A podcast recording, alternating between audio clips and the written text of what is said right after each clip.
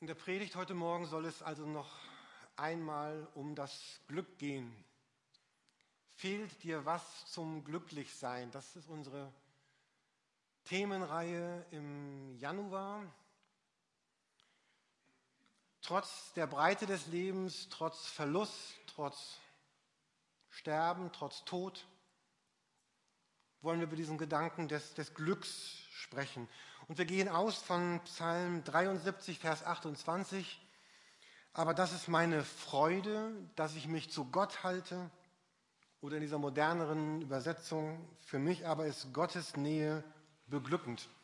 Und wir haben darüber gesprochen, was es bedeutet, Gott nahe zu sein. Wir haben über den Gedanken der Zeit gesprochen, Zeit für mich, Zeit wird Gott haben. Letzte Woche hat Marc gepredigt über den Gedanken der, der Liebe, der der Weggefährten, mit denen wir auf dem Weg durch unser Leben sind. Und heute geht, morgen geht es um den Gedanken Gesundheit versus Wohlstand. Was hat Glück eigentlich zu tun mit Gesundheit, mit, mit Wohlstand? So ein, ein erster Gedanke, als wir uns um dieser Predigtreihe beschäftigt waren für heute Morgen, war der Gedanke, dass wir oft unsere Gesundheit opfern, um Wohlstand zu erreichen und dann unseren Wohlstand einsetzen wollen, um wieder gesund zu werden. Was für ein paradoxes Leben. Zu viel Arbeit macht krank, zu viel Wohlstand auch. Zu wenig Arbeiten macht aber auch krank. Und Armut am Ende auch. Also wenn wir sagen, Arbeit ja und, und Wohlstand auch ja, dann geht es um dieses gesunde Maß. Was ist dieses Maß und wie finden wir das eigentlich? Bei meiner Predigt über diesen Zeitgedanken, Zeit für mich, hatte ich im letzten Teil einen, einen Bibelvers, den ich heute nochmal lesen möchte. Markus 4, 18 und 19. Ich hatte diesen Vers zitiert, da spricht Jesus so eine, eine Geschichte, ein Gleichnis, er spricht von Saat und er sagt, manche Saat fällt unter Dornen. Und das ist dann wie so, als diese, das, und dann wächst da was auf und dann sagt er, doch dann gewinnen die Sorgen dieser Welt, die Verlockungen des Reichtums, des Wohlstands und andere Begierden so viel Raum in uns, dass das Gute, was da wachsen will, erstickt wird und keine Frucht herauskommt. Also es soll darum gehen, wie finden wir eigentlich eine Balance zwischen auf der einen Seite Faulheit und, und Übereifer auf der anderen Seite. Zwischen Genießen und Abgeben. Wenn wir über Wohlstand sprechen, dann geht es um dieses gesunde Maß zwischen Besitzen einerseits und Loslassen andererseits. Und wir wenden uns damit einem der ganz zentralen Themen unseres Lebens zu. Letzte Woche sprach meine Frau mit mir und anderen über diese fünf Säulen unserer Identität. Wir sehen jemanden auf der nächsten Folie. Da geht es darum, dass unser Leben mindestens von diesen, von diesen fünf Bereichen, die machen unser Leben aus, die, die, die tragen unser Leben. Da ist zum einen der, der soziale Bereich, da sind Freundschaften, Partnerschaften, Beziehungen, das Netz, in dem ich lebe, meine Kontakte. Dann ist da die materielle Sicherheit. Da geht es um Finanzen, um meine Umgebung. Lebe ich in Krieg oder Frieden? Was ist unsere Wirtschaftslage? Was sind meine Aktienwert? Lebe ich sicher? Es geht um drittens Erfolg und Beruf. Erfolg Leistung, aber in allen Bereichen. Sport, Beruf, Auskommen. Es geht um unseren Körper als viertes. Wie ich mich fühle, hängt auch sehr stark von meinem Körper ab. Bin ich Mann oder Frau? Bin ich alt oder jung? Bin ich gesund oder bin ich krank oder bin ich gehandicapt? Und als fünftes geht es da um unsere Werte. Also da kommt auch der Glaube rein, unsere Spiritualität, das, was uns wichtig ist. Und alle diese fünf Bereiche sind so diese großen fünf Säulen, die uns ausmachen. Und heute reden wir über zwei von denen gleichzeitig, nämlich über materielle Sicherheit und über Beruf und Leistung. Wir sind also heute bei dem ganz stark, was unser, unsere Identität, unser, unser Leben, unsere Persönlichkeit ausmacht. Und wenn ihr mal mit dieser Brille, dieser fünf Punkte die Bibel lest, dann seht ihr, wie viel Jesus zu diesen, zu diesen Bereichen sagt. Ich habe das nie nachgeprüft, aber jemand hat gesagt und hat scheinbar ausgerechnet, dass Jesus mehr sagt zum Thema materielle Sicherheit, Beruf und Leistung als zum Thema, wie werde ich gerettet. Ich weiß nicht, ob das stimmt, vielleicht könnt ihr selber mal nachprüfen. Jedenfalls einen ganz großen Bereich, auch im Alten Testament, wenn ihr das liest, da sind kapitelweise, wo man sich fragt, Gott, warum redest du kapitelweise über Versorgung, über Witwen, über Waisen, über Sklaven, über den Umgang, über das, die soziale Gerechtigkeit? So, dass es einen schon als heute, oh, warum denn nochmal Gott? Und immer wieder spricht Gott davon. Es scheint so ein ganz wichtiges Thema unseres Lebens zu sein. Und so geht es heute Morgen um diese beiden Bereiche, materielle Sicherheit, Beruf, Leistung.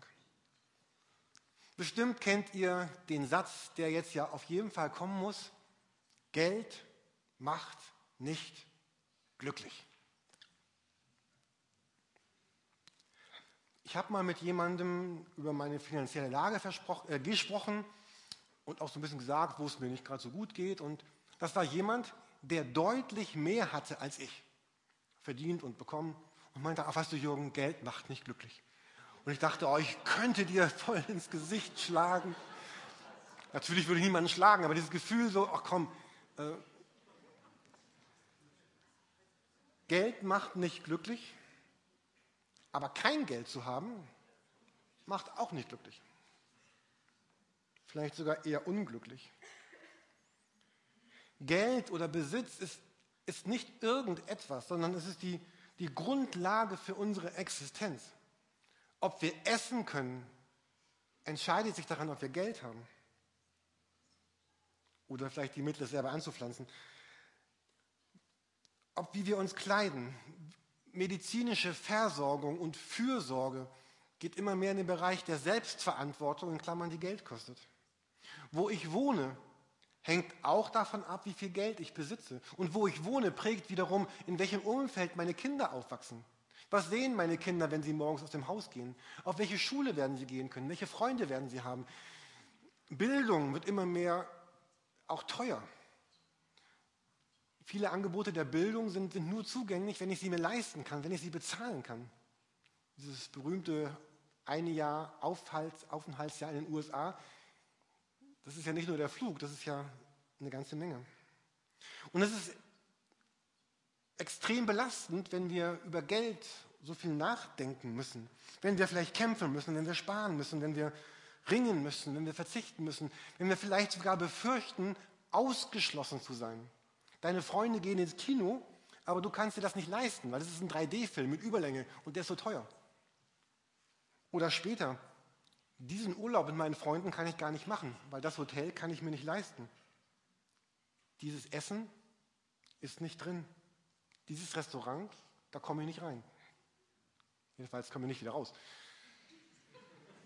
Was ich an Freizeitaktivitäten tue, entscheidet sich an meinem Geld.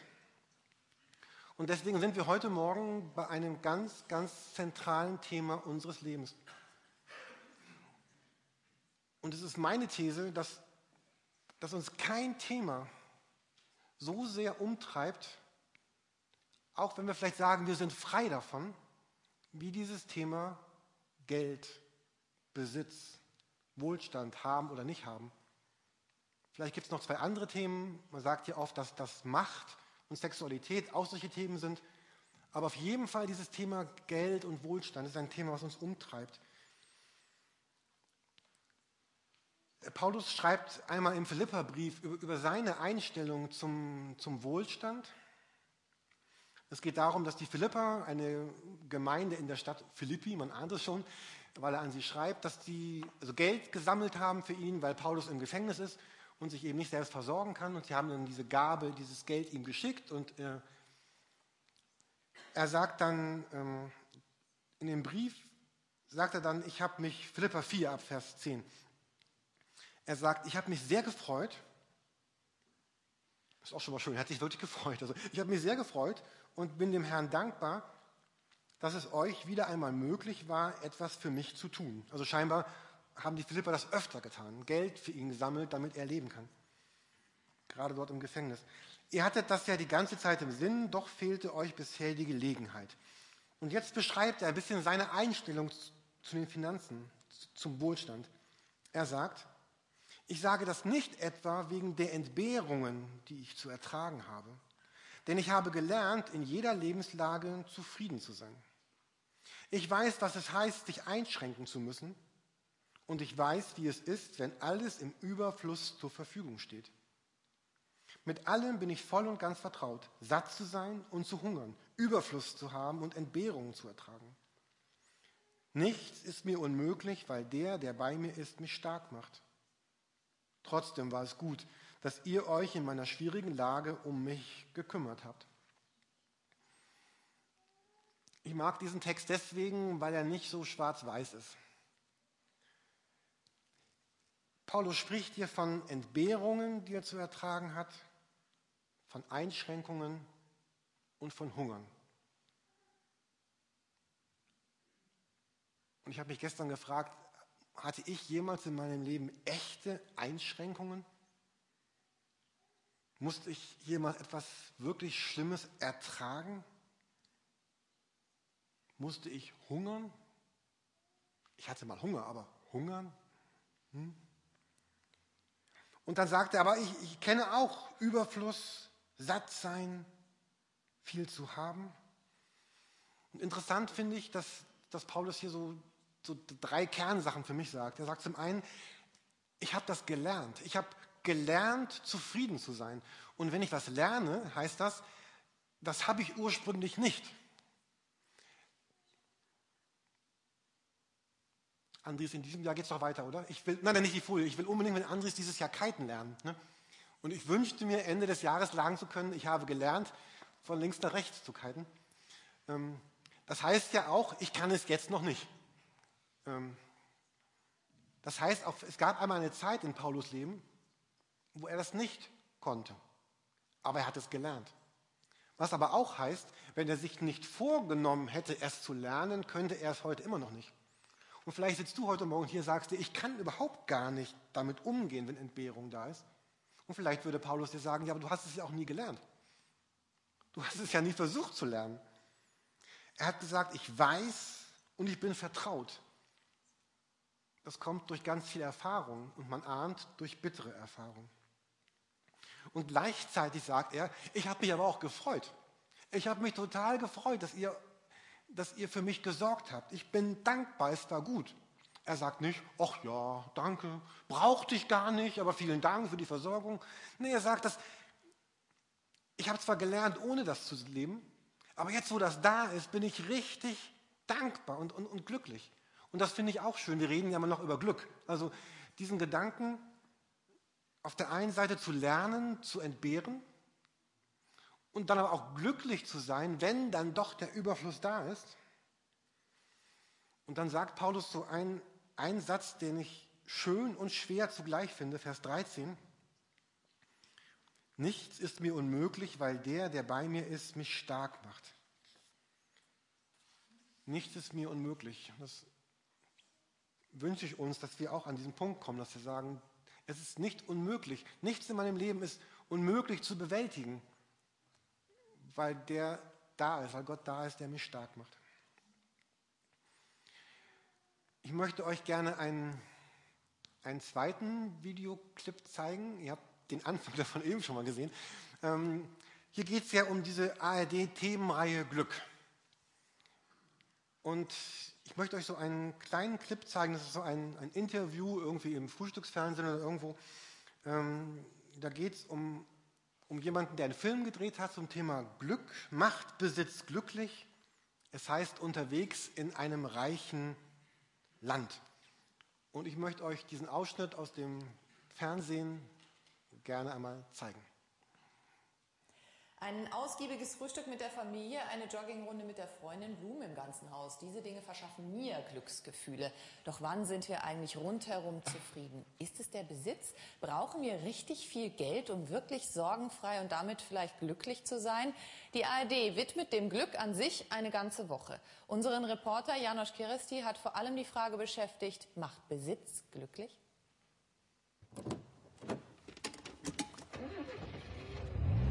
Eine Reise zu den Grenzen des Wohlstands. Von der Ostsee bis nach Bayern bin ich gefahren. Bei München habe ich Lottomillionäre besucht. Einfache Leute, die sich von ihrem 5-Millionen-Gewinn ihr Traumhaus gekauft haben.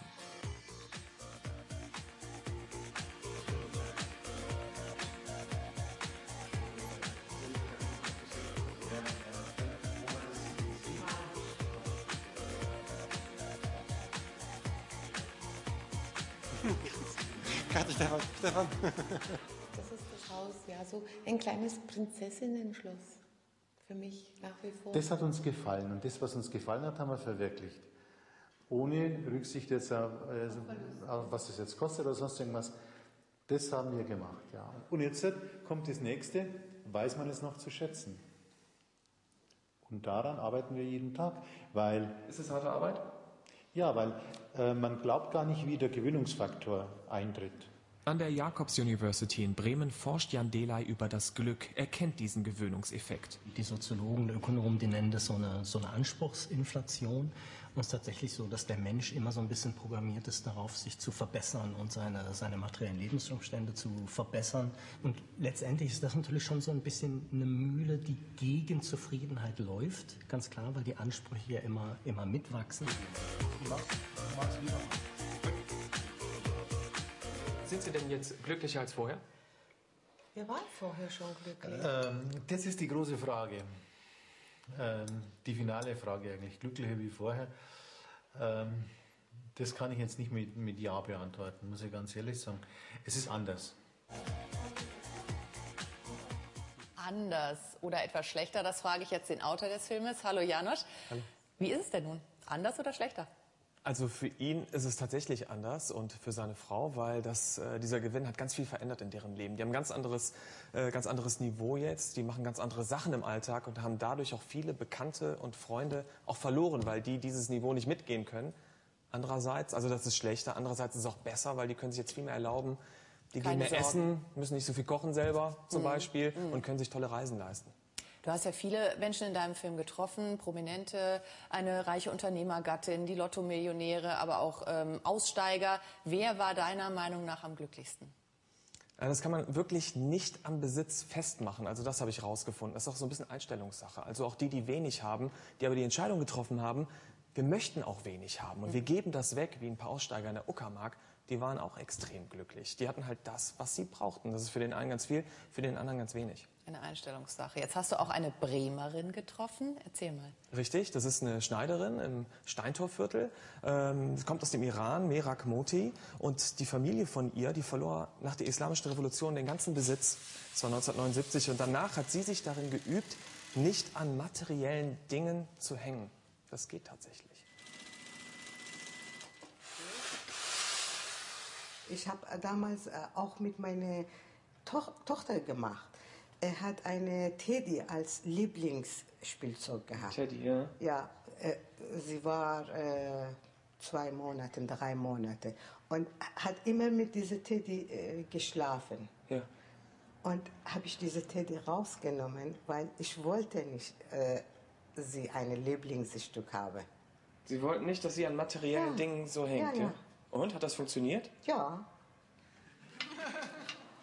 Das ist eine extreme Einstellung. Du hast selbst zwei Töchter. Nimmst du denen jetzt auch den Teddy weg? Nein, natürlich nicht. Also es gibt auch Sachen, die konnte ich natürlich nur ganz schwer nachvollziehen. Ja. Und das war so ein Fall. Also Ja. das würde ich nie übers Herz bringen. Aber trotzdem, hat äh, die Arbeit an dem Film deine Einstellung zum Glück verändert? Ja, hat es auf jeden Fall geschärft. Also diese Fragestellung, die hat mich ja schon bewegt, vor allem letztes Deswegen Jahr. hast du den Film Genau, gemacht. letztes Jahr bin ich umgezogen, dachte, ich habe so viel Krempel, das gibt's doch gar nicht. Und war, habe schon gedacht, ich bin eigentlich schon recht wählerisch, was ich kaufe. Nach dem Film ist das noch geschärfter und ich überlege jetzt noch ein viertes Mal, muss ich, muss ich mir wirklich das kaufen und muss es jetzt sein? Bist du glücklich? Ich bin glücklich, auch weil der Film jetzt auch fertig abgedreht ist. Er ist fertig geworden, er ist so, wie ich mir den vorgestellt habe und hat mich auch ein Jahr lang begleitet. Und äh, ich bin auch glücklich mit dem, was ich habe und mit dem, was ich mir leisten kann. Da bin ich sehr glücklich, ja. Vielen Dank, dann wollen wir hoffen, dass das so bleibt. Dankeschön, Janosch Keresti. Der Film Macht Besitz. Genau, der, der lief schon im Dezember. Hm. In dem ganzen Film, da sagen sie, dass der Durchschnittsdeutsche etwa 10.000 Dinge besitzt. von der Kaffeetasse bis zum Auto, das füllt ein, einen ganzen Sportplatz. Ihr könnt ja mal zählen bei euch zu Hause, wie viele Dinge ihr habt. Ich weiß nicht, ob man jetzt jede einzelne Schraube mitzählen muss, dann hat Winnie vielleicht 20.000 Dinge, aber, ähm, aber ich habe mich ein paar Fragen gefragt und ich möchte euch einfach mal fragen. Ihr müsst die nicht beantworten, nur für euch selbst. Also meine Fragen waren, lebe ich, ich meine jetzt dich, also ich, lebe ich den normalen Wohlstand oder stecke ich schon im Überfluss fest? Macht Einkaufen glücklich? Alle kaufen Dinge, du bist ganz normal, wenn du Spaß am Shoppen hast. Und ich meine nicht nur Kleidung. Mehr Besitz gleich mehr Glück? Fragezeichen. Bist du wohlhabend? Fühlst du dich wohlhabend? Wann war der Punkt in deinem Leben, wo du dieses Level erreicht hast, als du gesagt hast, so jetzt, jetzt habe ich genug, jetzt reicht es, jetzt kann ich mich anderen zuwenden? Mit wie viel bist du zufrieden? Macht Besitz glücklich, weil es so viel gibt, was ich selber gerne haben möchte?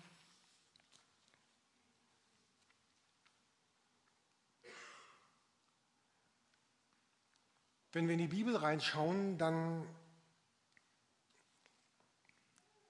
und wir das zurückführen auf, ein, auf eine ganz kurze Zusammenfassung zum Thema Versorgung, dann kann man das in zwei Kreisen darstellen, die auf der nächsten Folie. Es geht um Versorgung und Verantwortung. Ich glaube, dass Gott ganz grob gesagt zwei, zwei Aussagen hat zum Thema Geld, Versorgung, Wohlstand, Besitz. Und die erste Aussage ist der Versorgung.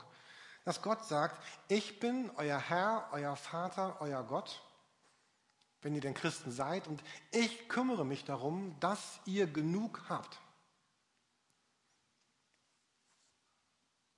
Es ist meine Verantwortung, euch, euch zu versorgen, euch auszurüsten mit, mit Kleidung, mit Essen, mit Wohnen, mit Fähigkeiten. Jesus hat gesagt, ich bin gekommen, damit sie leben und volle Genüge haben. Das meint er sicherlich innerlich, geistig, geistlich, aber auch materiell und finanziell. Also Gottes, der erste Teil von Gottes Tun ist dieses, der Gedanke der Versorgung. Und das Zweite ist, dass, dass Gott sagt, ich, ich gebe euch mehr als genug mit einem Zweck, mit einem Ziel. Wer es gerne ausländisch mag, ich gebe es euch final. Ich vertraue euch mehr an, als ihr braucht, damit ihr mit dem, was ihr mehr habt, als ihr braucht, in meinem Sinn diese Welt gestaltet. Das bedeutet, Gott überträgt mir und dir Verantwortung. Er gibt uns mehr, als wir brauchen. Er gibt uns mehr Gesundheit, als wir brauchen, mehr Zeit, mehr Geld, mehr Wohlstand, mehr intellektuelle Fähigkeiten, mehr Besitz. Er gibt uns mehr, als wir brauchen zum Leben, damit wir mit dem Mehr das tun können, was er eigentlich sich vorstellt. Gott kümmert sich um die Kranken, indem der Menschen Zeit gibt, die diese Kranken besuchen. Gott speist die Hungrigen, indem er Menschen mehr Geld gibt und mehr Mittel, als sie für ihr Leben brauchen. Gott gestaltet Kirche, Gemeinschaft, Gemeinde wie diese hier, indem da Menschen sind, die mehr Kraft, Geld, Zeit, Energie haben, als sie für ihr eigenes Leben brauchen und sagen, ich investiere das hier rein in Gottes Sache. Gott versorgt, Gott gibt, Gott lindert, Gott tröstet. Wir können alle Bereiche durchgeben, weil da Menschen sind, die, die mehr haben, als sie für ihr Leben brauchen. Und das gilt sozusagen für alles im Leben, für Gaben, für Fähigkeiten, für Möglichkeiten, für Arbeitskraft, Besitz, Geld, Mittel, unser Denken. In der Bibel wird dieser Begriff der, der Sünde benutzt. Und Sünde bedeutet ja wörtlich übersetzt so viel wie Zielverfehlung. Jemand verfehlt sein Ziel. Wenn wir jetzt das Thema von Versorgung und Verantwortung nehmen, was wäre denn da die Sünde? Was wäre denn da die Zielverfehlung? Die Zielverfehlung wäre, dass ich sage, ich nehme das, was Gott gibt, was er mir gibt, in Verantwortung und verbrauche es einfach für mich selbst. Also es wäre so, wenn ich, habe ich nie so getan, wenn ich meiner Tochter Laura 50 Euro geben würde und sage, bitte hier, kauf dir ein Brötchen, meinetwegen auch einen Burger und von dem Rest kauf bitte Nahrung für unsere Familie. Und wenn dann Laura losgehen würde, sich diesen Burger kauft und sagt, oh, jetzt habe ich noch 45 Euro übrig und dafür kaufe ich mir jetzt drei T-Shirts bei H&M und ein paar Süßigkeiten und drei Eis und noch einen Burger und nichts für die Familie, dann wäre das eine extreme Zielverfehlung, weil diese 50 Euro hatte sie für was anderes bekommen. Und Segen und, und Glück in Gottes Willen zu sein, wir fragen auf, bin ich in Gottes Wille, bedeutet, ähm, dass Gott mir gibt, damit ich mein Leben leben kann und damit ich übrig habe, um es mit ihm und für ihn zum Guten einzusetzen. Ich zeige euch seit Wochen meine Zeichnung und natürlich kommt sie auch jetzt wieder heute Morgen. Ähm, die ihr öfter da seid, ihr, ihr kennt das Bild schon. Das Christsein bedeutet praktisch, dass ich aus meinem Reich, was ich mir so geschaffen habe, ich hatte hier vorne mal Decken liegen, falls ihr da wart, aus meinem Reich nehme ich mein Leben raus und packe das in, in Gottes Reich rein. Und Jesus sagt, wenn du das tust, dann wird da richtiges Glück in deinem Leben sein. Das bedeutet dann aber auch, wenn wir heute über Besitz reden, dass meins nicht mehr meins ist, sondern das, was ich habe, ist das, was Gott mir anvertraut hat. Es ist also seins. Wenn wir jetzt ganz konkret über Geld sprechen, dann haben wir diese gute Art und Angewohnheit, dass, dass ganz viele Christen weltweit sagen, 10% von dem, was ich einnehme, gebe ich in meine Ortsgemeinde. Weil ich da bin, weil ich da mitarbeite oder weil andere arbeiten. 10% geht in meine Kirche. Und dann sagt Gott, dann nimm von dem Rest, was da noch da ist, von den 90% nimm das, was du brauchst für dein Leben. Und mit dem Rest, was dann noch übrig ist, mit den letzten 20, 30 Prozent, Tu das Gute, wozu Gott dich herausgefordert hat. Mach was damit in der Welt. Gestalte die Welt in, in Gottes Sinne und verbrate es nicht für Süßigkeiten, sondern tu was damit. Das würde auch bedeuten, mein Haus ist eigentlich gar nicht mein Haus, sondern es ist Gottes Haus, was ich gerade benutzen darf, auch vielleicht für ihn. Mein Geld ist Gottes Geld. Mein Auto, mein Fahrrad ist eigentlich Gottes Auto, Gottes Fahrrad. Meine Zeit ist Gottes Zeit. Und vielleicht frage ihn doch einfach mal, Gott, wie möchtest du denn, dass ich meine Zeit, meine Geld, mein Auto, mein Haus, mein, meine freie Zeit aufteile?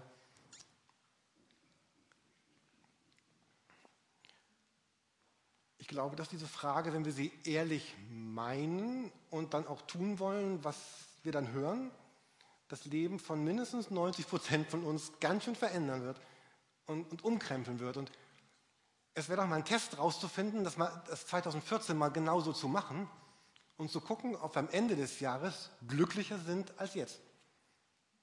Wenn ich Gott ernst nehme, dann würde er sagen, ja, wirst du sein. Aber auch hier gilt, wir werden es nur rausfinden, indem wir es tun. So, jetzt habe ich ganz viel darüber gesprochen, was wir tun sollen. Aber ich habe noch gar nichts dazu gesagt, wie das denn geschehen kann. Und das machen wir nächsten Sonntag, weil ich dachte, das ist jetzt einfach zu viel. Mir war das einfach wichtig, nochmal über dieses, dieses Was zu sprechen. Um was geht es eigentlich? Und zu überlegen, wie komme ich denn jetzt ganz konkret dahin, das, das zu tun, das umzusetzen? Welche Schritte kann ich denn gehen? Das wollen wir uns nächste Woche ein wenig gemeinsam anschauen. Also es geht darum, was hilft diesen anderen Lebensstil im Blick auf Besitz, auf Wohlstand, mich dafür zu entscheiden, es zu leben, Glück darin zu finden und auch durchzuhalten. Weil ich glaube, das Schwerste daran ist das Durchhalten. Weil wir auf ganz viele Leute um uns herum treffen werden, die sagen, die anders leben, die nicht so sind, die sich deswegen auch andere Sachen leisten können, auch vielleicht anders wohnen, andere Urlaube machen, andere Autos fahren, anders sind, weil sie eben sagen, das ist ja meins und nicht Gottes. Wie wird Jesus mir darin helfen? Wie findet mein Glaube im Blick auf Besitz einen Weg von dieser Überzeugung zu einem echten Handeln? Was wird meinem Denken helfen, genug Kraft zu finden, das Schwere zu tun? Und wie kann ich dann beides in meinem Leben haben? Mich wirklich glücklich zu sein, mich zu freuen über die Dinge, die Gott mir schenkt, glücklich in meinem Urlaub zu sein, glücklich auch meine Freizeit zu genießen und gleichzeitig mir die Freiheit zu bewahren, mich nicht daran zu binden, sondern es wirklich zu geben. Wir wollen so einen kleinen Streifzug durch Gottes Wort machen, Altes, Neues Testament, uns einige Dinge anschauen, ähm, auch nochmal auf diesen einen Glücksforscher zurückgehen, der eben von dieser Glücksspirale gesprochen hat. Ich weiß, was es heißt, sich einschränken zu müssen und ich weiß, wie es ist, wenn alles im Überfluss zur Verfügung steht. Mit allem bin ich voll und ganz vertraut, satt zu sein und zu hungern, Überfluss zu haben und Entbehrungen zu ertragen. Wir wollen gemeinsam beten, singen. Ich bitte euch schon mal nach vorne zu kommen. Andres, kannst du noch einmal die letzte Folie zeigen, bitte? Ähm, vielleicht könnt ihr es erkennen. Wir werden nochmal daran arbeiten, dass wir eine andere Beamer-Technik in den Saal kriegen, dass man auch bei Helligkeit noch Bilder gucken kann. Zu diesem Bild gibt es einen Text und den möchte ich uns gerne noch vorlesen. Einige kennen ihn bestimmt. Und dieses Bild heißt unterwegs. Ein Tourist macht Station in einem Kloster. Er wird freundlich aufgenommen und man bietet ihm eine Mönchszelle als Schlafquartier an. Darin steht nur ein Bett und ein Stuhl. In der Tür fragt der Tourist erstaunt, und wo sind Ihre Möbel? Wo sind Ihre? antwortet der Mönch. Verwirrt antwortet der Tourist, ich bin ja nur auf der Durchreise. Der Bruder lächelt. Wir auch.